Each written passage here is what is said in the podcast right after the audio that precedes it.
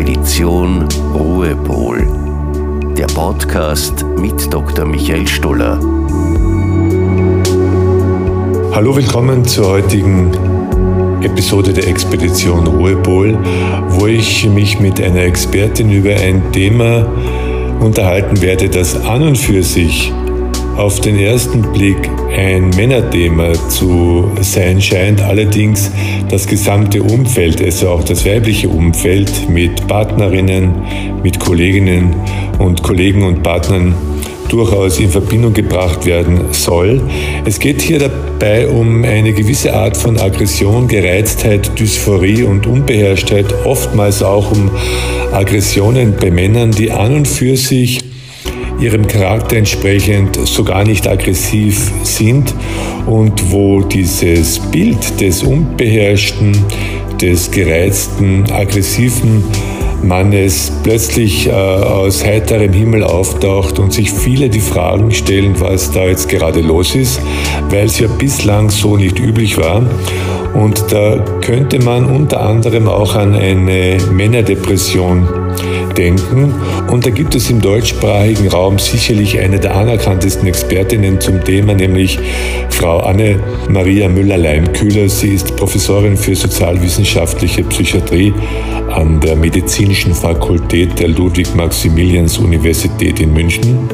Ihr Forschungsschwerpunkt liegt, wie gesagt, auf dem Thema Depressionen bei Männern. Ich möchte am liebsten gleich in Medias Res gehen. Frau Professor, wie ist das jetzt mit den Unruhezuständen und den Gereiztheitsphänomenen bei den Männern, Frau Professor? Einleitend möchte ich von einem Experiment berichten, das ein Sozialpsychologe namens Timothy Wilson gemacht hat. Der hatte Männer und Frauen, Studenten, die sollten für eine Viertelstunde in einem leeren Raum sitzen gar nichts machen, einfach nur mit sich allein sein. Und er hatte nicht gedacht, dass das so schwierig sein würde. Als er dann gemerkt hat, ähm, dass die Leute irgendwie Ablenkung äh, wollten, hat er ihnen die Möglichkeit äh, gegeben, sich ganz leichte Elektroschocks zu verabreichen. Er hat aber nicht geglaubt, dass die das machen würden. Und sie haben es tatsächlich gemacht. Zwei Drittel der Männer haben sich also kontinuierlich diese per Knopfdruck diese Elektroschocks gegeben, aber nur ein Viertel der Frauen. Das finde ich schon mal sehr bezeichnend. Also Männern fällt es offenbar noch sehr, sehr, sehr viel schwerer als Frauen mit sich allein zu sein und die Gedanken einfach kommen und gehen zu lassen. Und äh, Männer sind eben sehr viel stärker auf Sensation Seeking, auf Ablenkung, auf Action, auf Machen und Tun fokussiert und haben es dadurch wahrscheinlich auch äh, schwerer zur inneren Ruhe zu kommen. Die, die Erreichung der inneren Ruhe ist ja äh, fast schon eine Kunst, also die man auch ganz bewusst betreiben muss und lernen muss wahrscheinlich. Da mhm machen Sie ja diesen wunderbaren Podcast, der da viele Schritte aufzeigt. Gerade in unserer Gesellschaft, in unserer furchtbar unruhigen, hektischen Gesellschaft, wo alles immer nur noch schneller, schneller und besser und höher und, und perfekter äh, gehen muss, wo die Leute in Hektik sind, in Zeitdruck, wo man nie alles schafft, was man äh, sich vornimmt oder den Erwartungen nicht gerecht wird. Es ist eine Grundstimmung in unserer Gesellschaft, die eigentlich der Findung der inneren Ruhe so entgegensteht. Und die geschlechterspezifische Phänomenologie, die Sie beschrieben haben mit diesem Experiment, das ist ja bei Leuten, die sozusagen jetzt psychisch gar nicht in Mitleidenschaft gezogen sind, depressiv, Richtig. sondern das ist ein Richtig. allgemeines Phänomen. Richtig. Und wie erklären Sie sich das? Ist das evolutionär bedingt? Ist das überhaupt von den Neurotransmittern unterschiedlich bei Männern und Frauen? Oder wie kommt so ein Dreiviertel-Overflow überhaupt zustande? Ja, wie Sie schon eingangs sagten, es, es hat sicherlich auch äh, biochemische und hormonelle Komponenten. Äh, eine ganz wichtige Rolle spielte offensichtlich das Testosteron das in Stresssituationen äh, anspringt und äh, eben auch zu bestimmten ja, Verarbeitungsstrategien führt, nämlich dieses klassische Kämpfen oder Flüchten. Ja. Frauen haben da andere Strategien, die, die haben kommunikative, prosoziale Strategien. Männer, bei Männern gehen dann gleich die Alarmlichter an und ähm, sie sind kampfbereit Und das hat eben auch viel mit dem Testosteron zu tun, aber auch mit äh, der klassischen Männerrolle ne, in mhm. unserer Gesellschaft. Dieses ähm, Machen und Tun, das Handeln, Männer lieben das Handeln.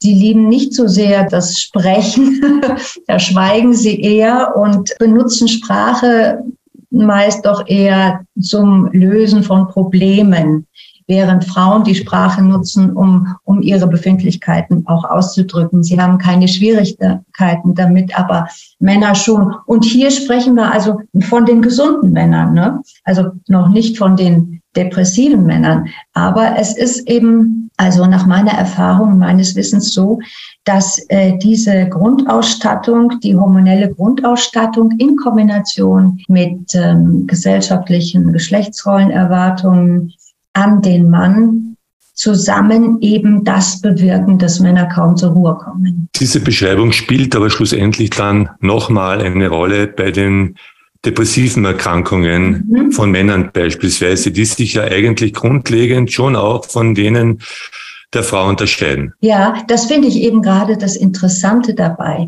Natürlich zeigen Männer auch, die Depression hat ja viele Gesichter, äh, zeigen auch klassische internalisierende Symptome, aber doch äh, konsistent weniger als Frauen.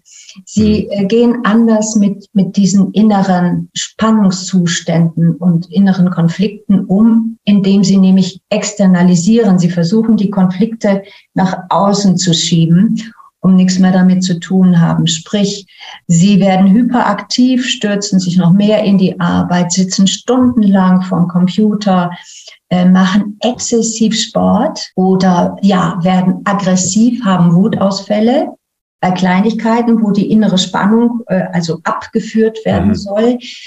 Diese Verhaltensweisen werden in der Regel natürlich auch nicht mit Depression in Verbindung gebracht. Und das ist wahrscheinlich auch unbewusst so eine äh, Strategie von Männern, bloß nicht ja depressiv wirken. Das ist ja total unmännlich. Das ist eine Frauenkrankheit. Und ich glaube, da spielen ganz äh, ähm, viele Aspekte, äh, auch äh, ja rein hirnanatomische und hirnphysiologische mhm. ähm, Komponenten, dass Männer weniger Zugang zu ihren Gefühlen haben. Denn die beiden Gehirnhälften sind bei Männern nicht so eng verdrahtet wie die bei Frauen.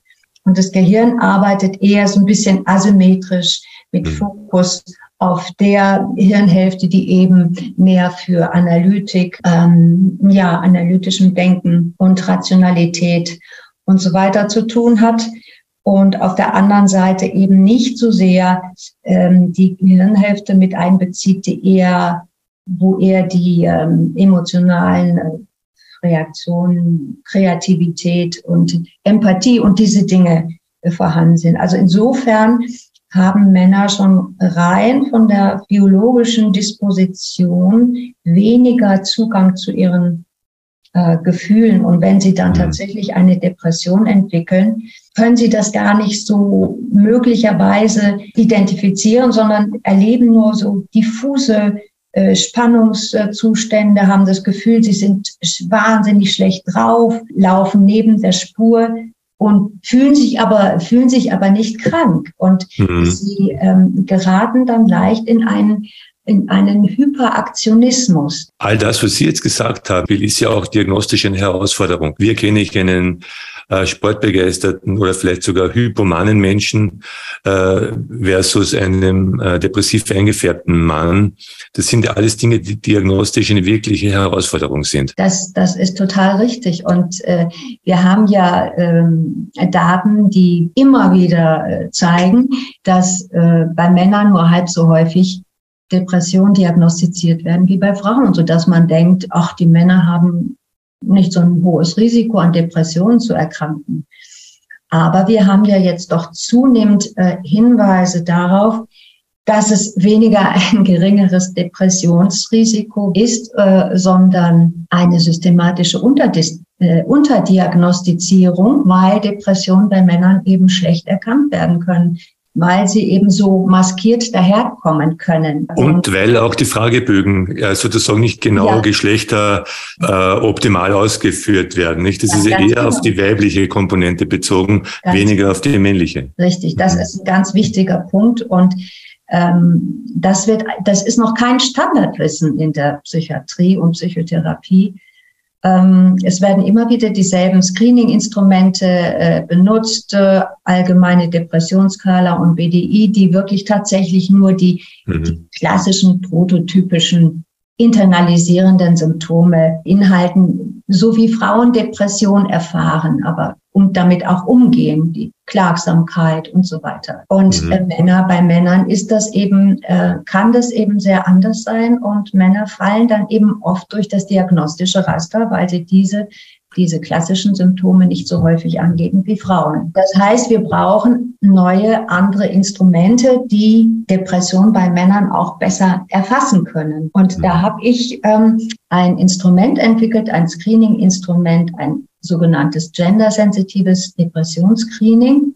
Äh, das äh, ist auch äh, mit meinen Mitarbeitern in großen Stichproben evaluiert worden und ähm, dieses Instrument beinhaltet ein paar prototypische Depressionen, aber eben auch diese externalisierenden Symptome, die für Männer als typisch gelten, die aber auch bei Frauen vorkommen können, wie meine Studien auch gezeigt haben. Ja, und mit diesem Instrument, ähm, das hat 25 Items, kann man doch deutlich mehr Männer mit einer Depressionsgefährdung. Identifizieren als mit einem Standardinstrument. Fünf bis 18 Prozent mehr Männer lassen sich, also je nach Stichprobe, lassen sich damit erkennen. Und das ist auch wieder eine, eine ganz wichtige Suizidprophylaxe.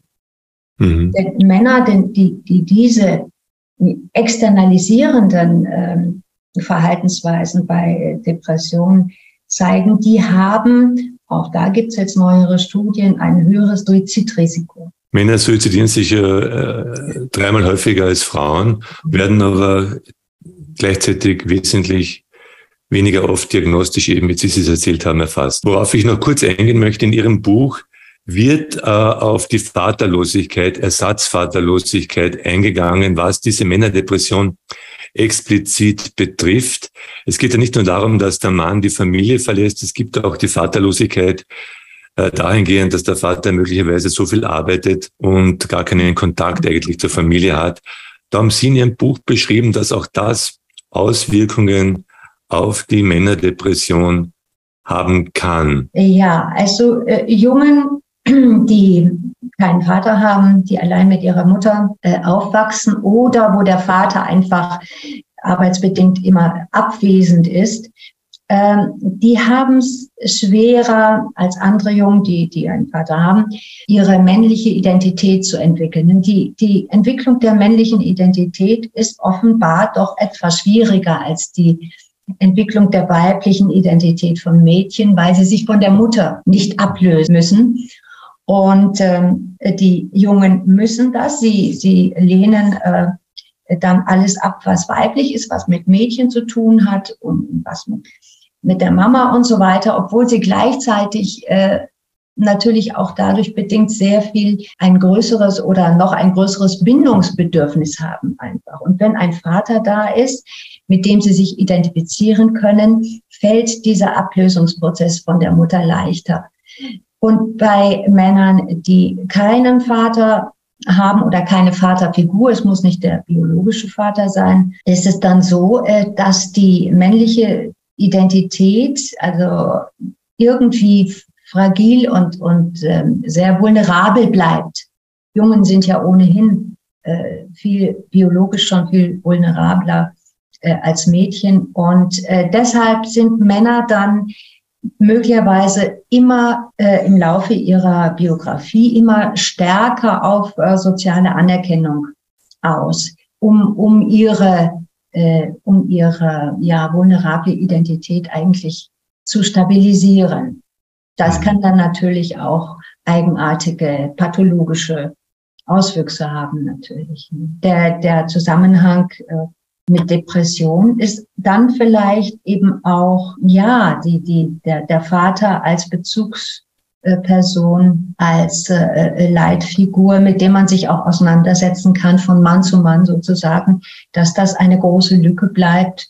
Und das fehlt dann in einer in der Entwicklung einer berühmten Persönlichkeit. Zu Gast bei der heutigen Episode der Expedition Ruhepol Anne-Maria Müller-Leimkühler ist Professorin für sozialwissenschaftliche Psychiatrie an der Medizinischen Fakultät der Ludwig-Maximilians-Universität in München.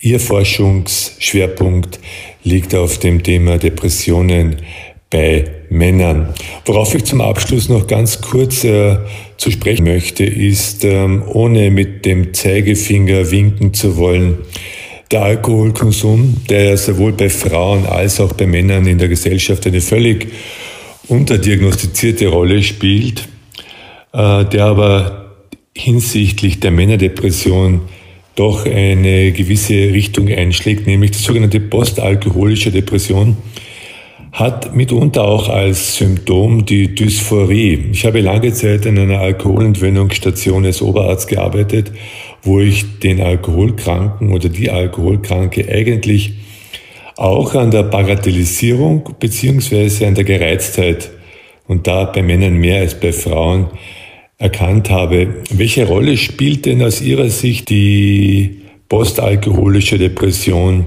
hinsichtlich der Männerdepression eine Rolle? Bei der Entwicklung einer Depression äh, greifen viele Männer ja verstärkt zum Alkohol, um sich äh, selbst zu therapieren, um, um Entspannung zu kriegen. Und äh, dann kommt natürlich äh, zum einen Bier das nächste Bier und das nächste und so weiter. Und dann entsteht natürlich ein, ähm, ein ständiger, da kennen Sie sich besser aus als ich, wie das dann biochemisch ähm, abläuft. Aber das Belohnungssystem will dann natürlich äh, mhm. immer mehr. Die Dosen werden höher, genau. Ähm, genau wie beim Sport, wenn man Sport sozusagen als Sucht betreibt oder aber auch Sexsucht ist äh, jetzt vielleicht nicht so häufig in der Depression gegeben, aber kommt auch vor, wird natürlich so oft nicht erkannt. Ja, und das ist dann ein Teufelskreis, der dann ähm, etliche körperliche und psychische Folgewirkungen äh, hm. mit sich bringt. Ohne Ihnen nahe treten zu wollen, interessiert mich natürlich eine Frage schon. Wie kommen Sie sozusagen als Frau auf diesen äh, Testosteronen äh, Themenschwerpunkt? Ja, das hat eine lange Geschichte, Herr Stuller. Ich habe mich immer für die Geschlechtsrollen interessiert, also als Sozialwissenschaftlerin äh, fand ich das sehr spannend, wie gesellschaftliche Erwartungen über die Geschlechtsrolle dann auch in die ähm, Persönlichkeit und Identität einfließt. Und da habe ich mich im Zuge der Frauengesundheitsforschung zunächst mal auf die Frauen gestürzt und habe da geguckt, wie sieht das eigentlich aus. Da gibt's ja jetzt auch ähm, Verschiebungen von Krankheitshäufigkeiten. Wir haben gerade über Alkohol gesprochen, Alkoholabhängigkeiten. Alkoholabhängigkeit steigt bei Frauen oder aber auch Lungenkrebs und so weiter. Und ähm, habe mich äh, da auch mit Angststörungen und äh, Depression beschäftigt. Und dann hatte ich eine Einladung, eine Vortragseinladung nach Wien. Mhm. Ich glaube, das war 2000 und äh, da wurde ich gebeten, über das Hilfesuchverhalten von Männern äh, zu referieren. Und äh, ja, so bin ich eigentlich auf die Männer gekommen und äh, fand das alles sehr eindrucksvoll. Ähm, also das, das äh, äußerst geringe Hilfesuchverhalten von Männern und die Barrieren, die Männer da zu überwinden haben, um rechtzeitig Hilfe zu suchen. Ja, und äh, auf dem äh, Kongress habe ich dann auch einen Psychiater kennengelernt aus Schottland, der dort wunderbare, interessante und wegweisende Studien gemacht haben, die Hinweise auf die männliche Depression äh, gegeben haben. Und äh, dem bin ich dann nachgegangen und das hat mich sehr fasziniert und das Thema hat mich dann auch nicht mehr losgelassen. Zumal die Männergesundheitsforschung, die ja dann auch so im Zuge der Frauengesundheitsforschung dann sich langsam äh, entwickelt hat, aber zunächst mal in der Urologie und in der Kardiologie und die, die äh, Psychiatrie oder psychische Störungen wurden da überhaupt nicht mit eingeschlossen. Und das war dann auch mein Bestreben, da diesen Horizont ein bisschen aufzuweiten. Für die Männer, die zuhören und auch deren Angehörige, Hätten Sie zum Abschluss einen Tipp, einen Ratschlag, den man als Mann oder als Angehöriger, Angehörige anwenden kann, um in die Richtung der Wiedererlangung der inneren Ruhe zu kommen, um das ein bisschen unterstützen zu können? Gibt es etwas, was Männer bereits im Vorfeld tun können, damit es gar nicht zu weit kommt? Äh, da finde ich drei Punkte wichtig. Erstens der Lebensstil und der umfasst eine ganze Menge. Äh, natürlich Bewegung. Bewegung wirkt antidepressiv. Bewegung baut Stresshormone ab und tut gut, aber nicht so exzessiv wie ähm, mein Fallbeispiel das betrieben hat. Eine gesunde Ernährung, äh, das ist auch alles selbstverständlich, nur man muss es tun. Sehr, sehr wichtig für Männer, die sehr viel beschäftigt sind und immer unter Zeitdruck sind.